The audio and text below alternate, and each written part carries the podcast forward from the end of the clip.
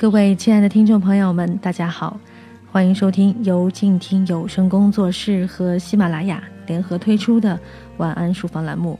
我是本期的主播古云，我将携手后期贝拉，和大家一起来推荐到的书籍，来自于作者方纯，《路过后屋》。本书主要由作者对新乡村主义者王天鹏的采访构成，通过一问一答的方式，向我们全面展示了一个乡村旅游度假业的探索与践行者的诗意人生。本篇书评文章来自于钱维暖。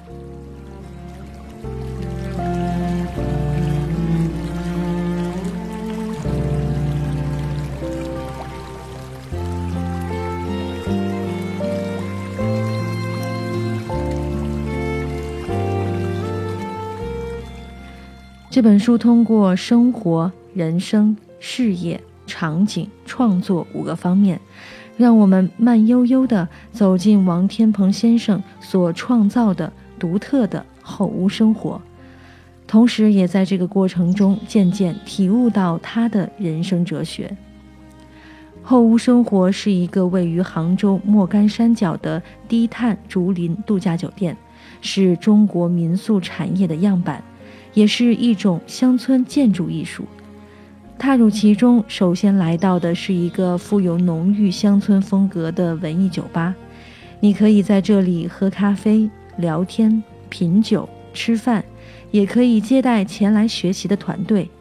再往里走，是一个曲宇回环的竹林小径。当你正在萧萧竹林中穿梭时，忽然就来到了一个颇具有古希腊风情的露天剧场。游唱于此，鸟鸣虫吟都与你融合为一。最让我心神向往的，便是那可以练瑜伽的禅房和蒸汗的泉水吧。看着书中的照片，我仿佛置身于其中，消磨生命安静的时光，多么自由，多么美好。这些仅仅只是后屋生活的一部分，我已然感受到了那一份来自生命最初的冲动。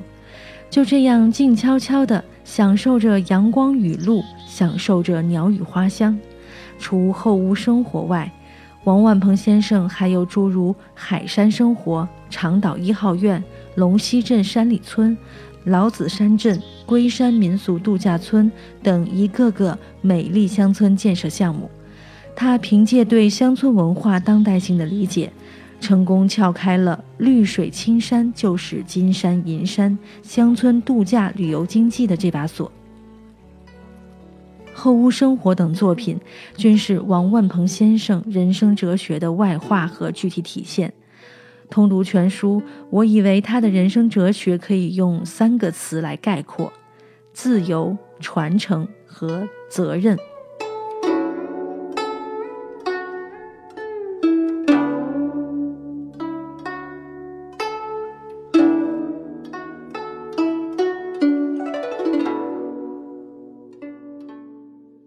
我们先来讲一讲自由。我认为王先生的内心是极度追求自由的，否则他也不会来到莫干山旅居，也不会冬天要逃去海南，夏天要逃去青岛。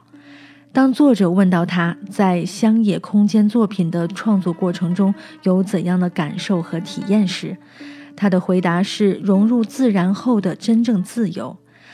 我想，在这个创作过程中，王先生一定是愉悦而充实的。除此之外，还有那一份远离城市的喧嚣和嘈杂，回归宁静乡村的自由。唯有在融入乡村的过程中，他才感受到来自生命的宁静。这种从城市的逃离，本身也就是一种生命自由的体现。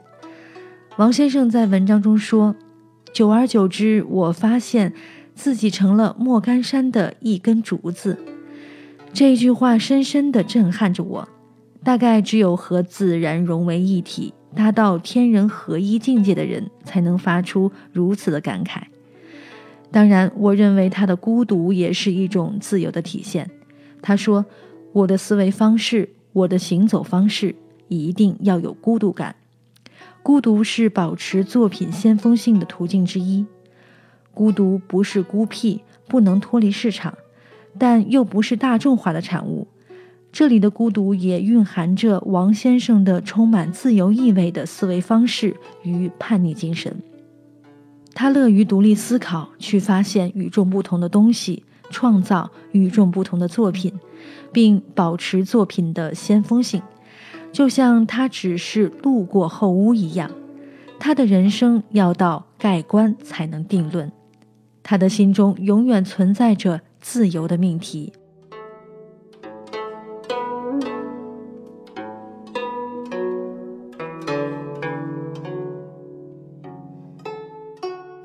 下面再来谈一谈传承。我觉得王先生一直在努力传承中国传统文化，从素斋瑜伽到禅房水吧，从竹简书写到编织布艺，他的作品始终讲究东方性的诗意表达。正如他所说：“我们把充满东方魅力和诗意的生活体现在度假业态里，旅客会去传播。”这个传播的过程亦是一种文化的寻根与传承。除此之外，王先生本人身上就有一种中国传统文人的精神品质和风雅趣味。他不仅打坐禅修，还时常瑜伽修习汉隶。他本身的文化趣味投射到他的乡野作品中，正好使其体现了中国传统的文化精神。更是肩负中华文化复兴的伟大历史使命。他的后屋有一个工作室，在这里，他常与旅客酣畅淋漓的交谈，让旅客了解他的同时，他也走进旅客的世界。这里有很多来自世界各地的游客，他们交谈的碰撞也是一次文化的交融。就这样，他们也在相互影响着彼此，互相传播着。各自的文化，王先生身上的传统文人味儿也会影响他人去继续传承。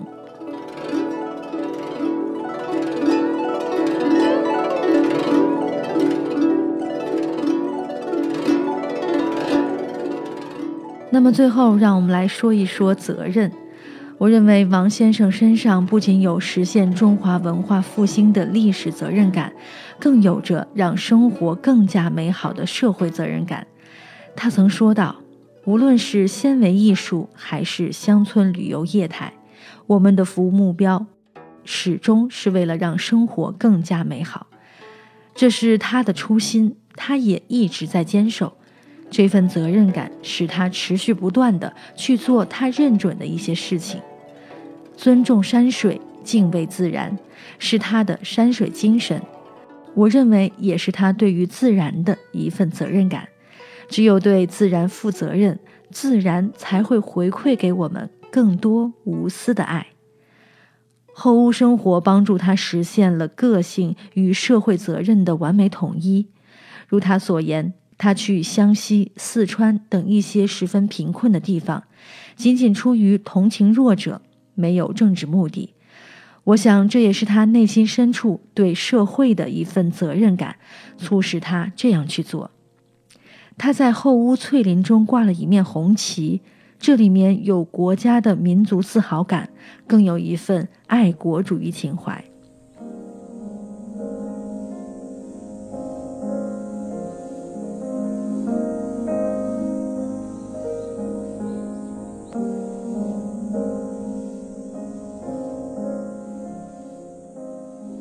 自由、传承和责任，仅是本人通读全书后的一些粗笔概括。书中更有丰富的内涵，整本书更是给我一种淡雅的直觉感受。看完之后，我想起了庄子养生主的思想内涵。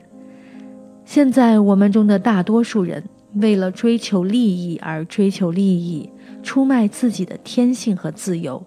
忘记了如何过好人生，进而让我们活得更好。我以为这是极不可取的，像王先生那样，既追求了个人的自由，实现了个人的价值，还取得了一定的经济效益，这才是人生的正确打开方式。年少的人儿就应该放飞翅膀，去努力追梦啊！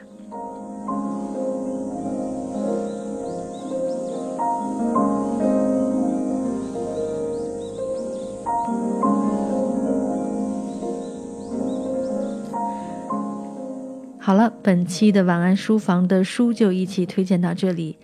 本期节目呢，我们一起来推荐到的书是来自于作者方纯的《路过后屋》。本篇书评文章来自于作者钱维暖。如果你喜欢我们的节目，欢迎在公众微信号中汉字搜索“静听书屋”，与我们留言互动。让我们下期晚安书房再一起继续分享好书。